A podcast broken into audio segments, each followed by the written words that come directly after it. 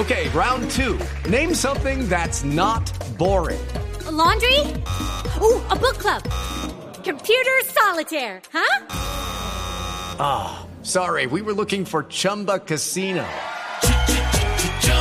That's right. ChumbaCasino.com has over 100 casino style games. Join today and play for free for your chance to redeem some serious prizes. ChumbaCasino.com. No purchase necessary. Full prohibited by law. 18 plus terms and conditions apply. See website for details. Entonces, Juliana, muy buenas tardes. Qué gusto saludarla. Muchas gracias por atender esta llamada de Autos y Motos de Blue Radio y cuéntenos todas esas buenas nuevas que vienen desde la Cámara Automotriz con Andy y Fenalco y Numeral en cuatro ruedas. Ricardo, muchísimas gracias a usted y a toda la audiencia de, de Blue Radio. Eh, nos complace inmensamente a Fenalco y a Andy eh, lanzar a través de ustedes una campaña que la industria automotriz, todas eh, las marcas de importación de vehículos y la mar, las marcas de la industria de vehículos, de la producción de vehículos, hemos decidido construir. Para eh, trabajar en pos de una movilidad incluyente, segura y positiva, precisamente para informar adecuadamente a los consumidores acerca de los aportes del vehículo a la sociedad en términos económicos, en términos de la calidad de aire y en términos de accidentalidad vial para la reducción de los accidentes en las vías. El tema de la cantidad de muertos en las vías eh, genera un costo altísimo en dos aspectos. Obviamente el psicológico por encima de todo, eh, pero especialmente también el económico porque genera unas afectaciones grandísimas eh, y, y, realmente muchas veces se ponen a analizar los, los, los accidentes y fueron eh, situaciones que dejan muertos pero que se hubieran podido evitar. Error humano en la mayoría de los casos. ¿no? Sí, claro. Ah, Juliana. Totalmente de acuerdo con ustedes.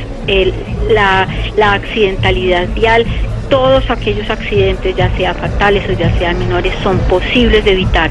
Es por ello que la industria está acompañando activamente a la Agencia Nacional de Seguridad Vial y a los diferentes municipios en sus campañas de accidentalidad vial y la reducción de la misma para lograr cero accidentes en la vía. De hecho, en 2018 se redujeron los accidentes frente a 2017 afortunadamente por eh, la educación, las campañas y los cambios normativos y el mejoramiento de la infraestructura vial. Ajá. Es un tema también de conciencia, ¿no? Sí, claro. Es un claro, tema de educación, es... es un tema de conciencia, de comportamiento humano, como bien lo dicen ustedes en Blue Radio, y eh, tiene cinco factores de, de, acción, como la infraestructura vial, el comportamiento humano. Es muy importante contar con una normatividad sólida en materia de seguridad vial de los equipos, de los vehículos y de las motocicletas, entre otros. Juliana, eh, dentro de todo lo que eh, encierra esta campaña numeral en cuatro ruedas, eh, hay tres capitales de los que voy a hablar, Nelson. Primero el capital del parque automotor, de infraestructura, de todo eso, que es el menos importante. El capital humano es absolutamente importante, pero me llama mucho la atención las palabras del doctor Eduardo Bisbal, vicepresidente de FENALCO, que habla de la gran preocupación para presente y futuro de la armonización con el medio ambiente a través de esta campaña, Juliana. Es uno de los tres ejes de la campaña, efectivamente, la protección del ambiente, para desmitificar cuál es el aporte a la sociedad de los vehículos automotores en materia de movilidad y poner en un eh, parámetro correcto cuál es el aporte a la contaminación. A modo de ejemplo, tenemos lo que está sucediendo eh, este fin de semana y probablemente las próximas uh -huh. dos semanas en la ciudad de Bogotá.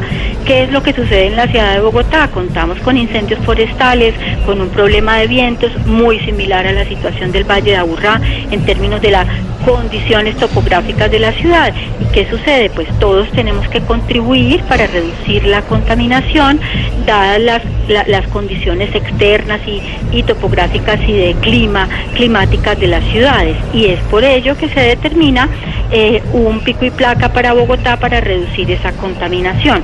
Y sobre ello yo quisiera destacar que tenemos que ir al punto correcto y para eso está en cuatro ruedas.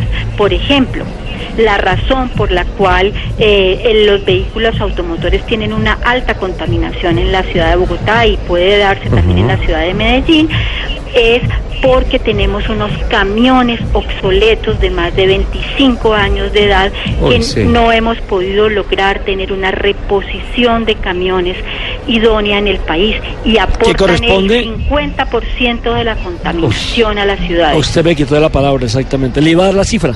Ay, qué bien. No, qué barbaridad. Esa reposición de ese parque automotor tiene que ser. Pero ahí, donde, pero ahí también piensa en los gobiernos, ¿por qué, por ejemplo, no se ha terminado de construir o no se ha empezado a construir la Alon? ¿Por qué los camiones que, por ejemplo, van para la costa, para Boyacá, para los departamentos que quedan al norte de la capital de la República, para el Meta, ¿por qué tienen necesariamente que ingresar por Bogotá? ¿Por qué no hay una alternativa en materia de infraestructura para evitar precisamente que los eh, camiones de carga pesada tengan que meterse entre los carriles entre la ciudad? Sí, claro, son reflexiones que quedan ahí sobre la mesa de trabajo, pero que deben tener unas soluciones rápidas, ¿no es cierto, don sí, Por ejemplo, la próxima semana tenemos una reunión en el Ministerio de Transporte para continuar con la evaluación de una política de modernización del parque automotor de carga. El problema se deriva de la edad del parque automotor de, carga, de la cultura eh, ciudadana del manejo de los vehículos, del mantenimiento de los vehículos y allí tenemos que encontrar unas salidas para la renovación eficiente de ese parque y para la eh, modificación de la política existente que efectivamente no ha llevado a que en Colombia tengamos vehículos modernos y limpios. Juliana, yo creo que ahí en buena parte, más allá de las normativas, Nelson, falla mucho la conciencia y, de lo que estamos hablando, de la cultura. Eh, la conciencia de las personas que, que, no se esfuerzan por hacer una renovación de su camión sabiendo que es obsoleto, que es inseguro, que contamina. Yo creo que en parte también se necesita que la sociedad reaccione, responda y... y Pero también tiene que ver con los altos índices, por ejemplo, de que usted va a comprar un carro y cuánto tiene que pagar de impuesto el que lo trae para cobrar al usuario. También desde el gobierno también se tendría que rebajar eh, la materia de ah, la gasolina más cara de Latinoamérica. Todo eso influye a que, usted tenga problemas en el bolsillo para hacer la renovación. Es decir, no solamente pedirle al señor Ricardo eh, Soler que tiene un carro que lo tiene que cambiar porque tiene 25 años de uso, sino también darle las facilidades para que el señor Ricardo Soler pueda hacer ese cambio. Sí, pero lo que pasa es que al señor Ricardo Soler hay que enseñarle que el camión viejo que tiene consume muchísimo más gasolina que un camión nuevo. O sea, en términos de combustible, si bien es caro el combustible, es caro para el carro nuevo y para el carro viejo, pero consume muchísimo menos el, vehículo nuevo. Y por otro lado, hay que enseñarle también al señor Ricardo Soler en ese caso que eh, la plata que se gasta en temas de salud en estos momentos es infinita. La prevención y el cambio del parque automotor es la solución por eso pero yo creo que, pero ese cambio hay que hacerlo colectivamente de todos los estamentos para poder para poder que todo el mundo colabore, todo el mundo tenga esa meta de la renovación, de eh, cambio de carros y demás. Por ejemplo, no es posible que un carro de estos que estamos viendo como el Mercedes IQ, que es de última generación, pague tantos impuestos. Y lo que está entrando es un carro. ¿Estamos de acuerdo o no estamos de acuerdo? Sí, estamos de acuerdo porque lo que pasa es que son calificadas como tecnologías sofisticadas, entonces vienen castigados ya en los precios de origen. Cuando se supone que va a favorecer el tema de ambiente y demás, de lo que estamos precisamente hablando. Debería ser, y Nelson, le tengo primicias un par de minutos adelante una gran primicia con relación al trabajo que está haciendo el Comité del Aire. Ojo con lo que usted está diciendo. Me habla de la Mercedes 350 híbrida que se está exhibiendo acá con tecnología EQ Power. Eh, ojo que viene una noticia importante con los vehículos híbridos en la capital de la República y ojalá que se replique en el resto de ciudades en donde hay restricción. No sé si Juliana esté, esté de acuerdo conmigo en el tema de que sí, las autoridades se tienen que pronunciar, pero es que también los, los propietarios de los carros y la sociedad como tal tiene que reaccionar, ¿no?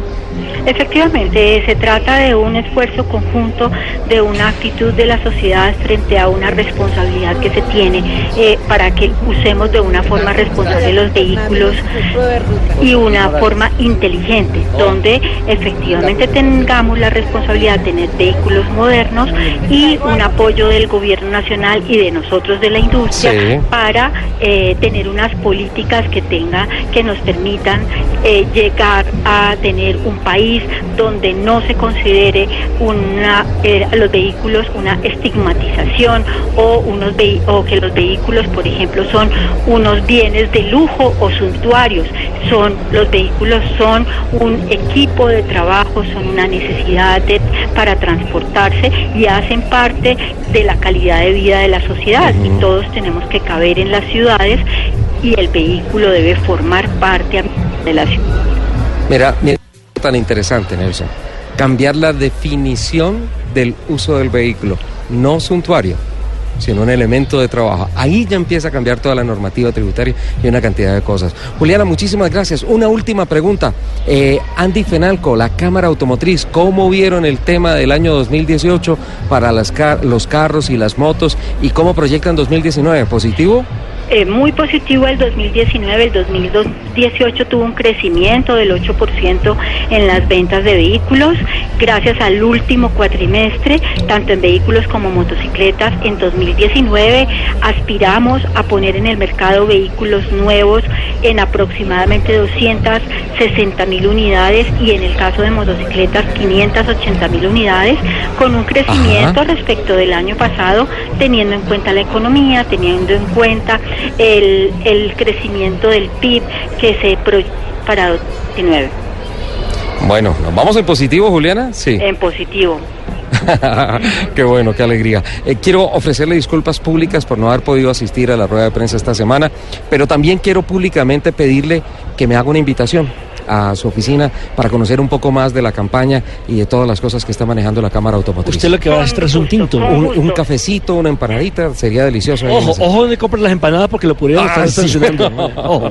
La campaña en cuatro ruedas, Penalco y Andy por lo reciben con todo gusto para tratar estos temas importantes del sector automotor y su aporte a la seguridad, a la, a la protección del ambiente y también su aporte a la sociedad en la calidad de vida y en la economía. Juliana, muchísimas gracias y estaremos en contacto. A ustedes, gracias. Gracias Ricardo, gracias al, a Radio.